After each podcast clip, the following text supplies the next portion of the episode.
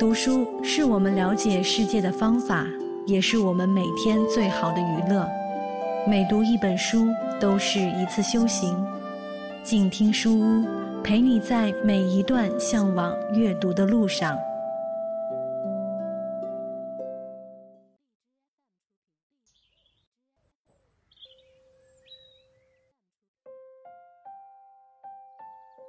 嗨，大家好，欢迎走进静听书屋，我是深海。从本期节目开始，邀请大家和我一起阅读的这本书，是由北京大学出版社出版的一本译作《飞鸟记》。这是这本书首次被译为中文，它的作者是欧仁·朗贝尔和保罗·罗贝尔。朗贝尔是瑞士著名作家、诗人、博物学家，瑞士阿尔卑斯俱乐部的创始人之一。一九零三年设立以其名字命名的朗贝尔文学奖。罗贝尔是瑞士著名画家，曾荣获一八七七年巴黎沙龙金奖和一八九六年柏林国际沙龙金奖。《飞鸟记》这本书是畅销百年的经典之作，与法布尔的《昆虫记》齐名。它之所以能够流芳至今，全是因为其中文字与画作的出类拔萃。作家朗贝尔的文字饱满流畅，富有激情；画家罗贝尔的画风温馨唯美，诗意充沛。二者珠联璧合，共同成就了这部百年经典。那在本期节目中呢，为大家带来书中介绍的一种鸟——家麻雀。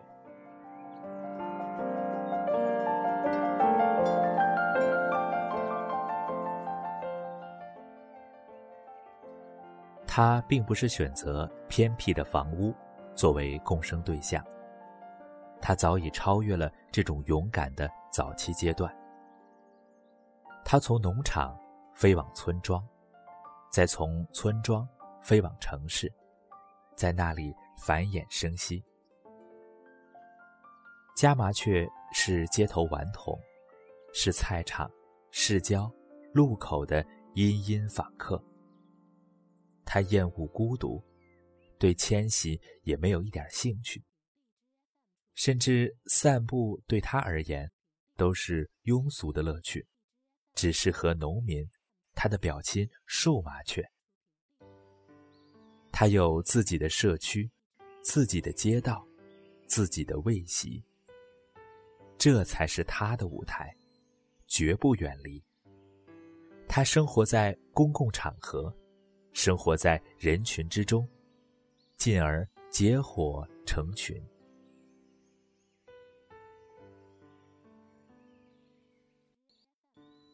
他的爱情没有丝毫隐秘，在叽喳叫嚷，更多出于高兴而非嫉妒的同伴的见证下，他在人行道上，在排水沟前，或在露天酒店的桌子下庆祝自己的婚礼。随后，他匆匆忙忙垒起一个丑陋的窝，长长的稻草都还垂露在外面。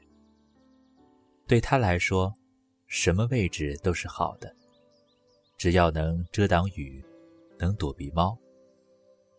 要是能从别人那儿偷来一个窝，那就更好了。燕子发现自己家里多出一只麻雀，可不是什么新鲜事儿。但我们知道他会怎样报复：把洞口堵死，让入侵者成为囚犯。爸爸和妈妈轮流孵蛋，他们有着同志般的友情，愿意分担这份辛苦。小家伙们一出壳，就在无数祝贺声汇成的震耳噪音里，被集体迅速接纳。年轻者的生活习惯也已经继承了年长者的，除了一点偏好。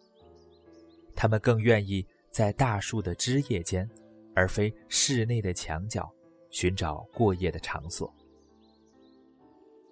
这是不是对原始本能的最后一丝保留？一份遥远的回忆？此外，他们的教育也不够长久。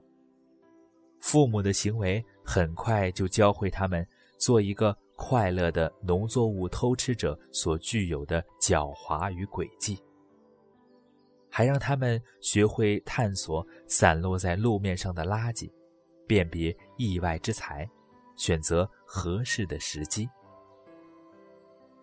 选择合适的时机，这可是一门大学问。带着勇敢与狡猾，家麻雀实践着这一点。它半耷拉着翅膀，漫不经心的蹦蹦跳跳，就像一个两手插兜的调皮孩子在闲逛。没有一丝目光，透露出他隐秘的想法。然后，他突然转身，咬住早已觊觎的猎物。消失了，也就是一眨眼的功夫。在生活于有水城市的水鸟、天鹅、鸭子等群体中，我们也会饶有兴致地观察到这样的伎俩。那里适合建立寄生关系。动物园里也是，没有什么比看见麻雀从熊或象那里。抢走游人刚扔给他们，他们也已经用口鼻嗅过的小点心，更为有趣的事儿了。当他伎俩得逞，飞到二十步远的地方大快朵颐时，还会露出嘲笑的神情。他在花园里窥伺葡萄架时，也非常清楚，要等到主人离开。才能下手。他担心有陷阱，因为与人一起生活，他变得非常多疑。没有什么鸟会比它更难捕捉了。不像树麻雀，带着乡下人的淳朴，会直直跌入陷阱。但在街道上，家麻雀很清楚，大家没有时间管它。变得肆无忌惮。急速旋转是他的本领。在两辆疾驰的马车之间，他翻寻着垃圾，非得马蹄即将踏上后背，才会依依不舍放下战利品。但要小心竞争对手，会抢走他储备的食物，或耍弄其他伎俩。就像他们向别的种群使用手段一样，他们相互之间也不乏这样的争斗。和他们的爱情一样，他们的争吵也是激烈而公开。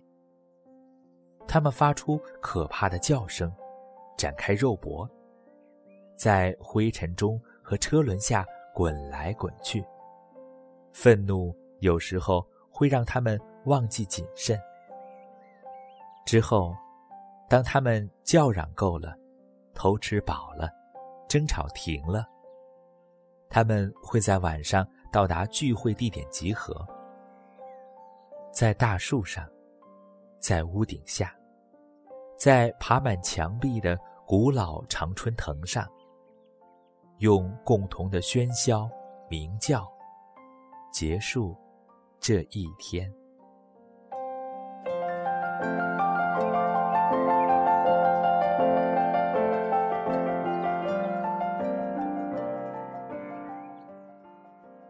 好了，各位听众朋友，本期节目和大家分享了北京大学出版社出版的《飞鸟记》这本书中的精彩章节。我是深海，我们下期节目再见。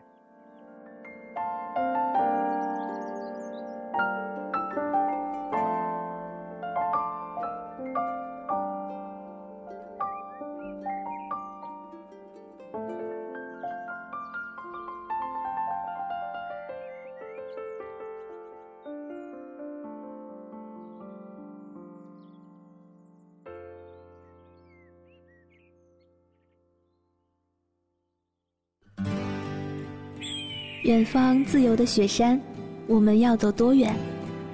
在沸腾的世界中，哪里有长满苔藓的清泉？在已是枯荣的树下，你是否看过日落时金黄色的海？漫天飞雪的时刻，你愿意和谁围坐在炉边，谈谈心事，聊聊天？公众账号搜索“静听有声工作室”。很期待在那里和你相遇。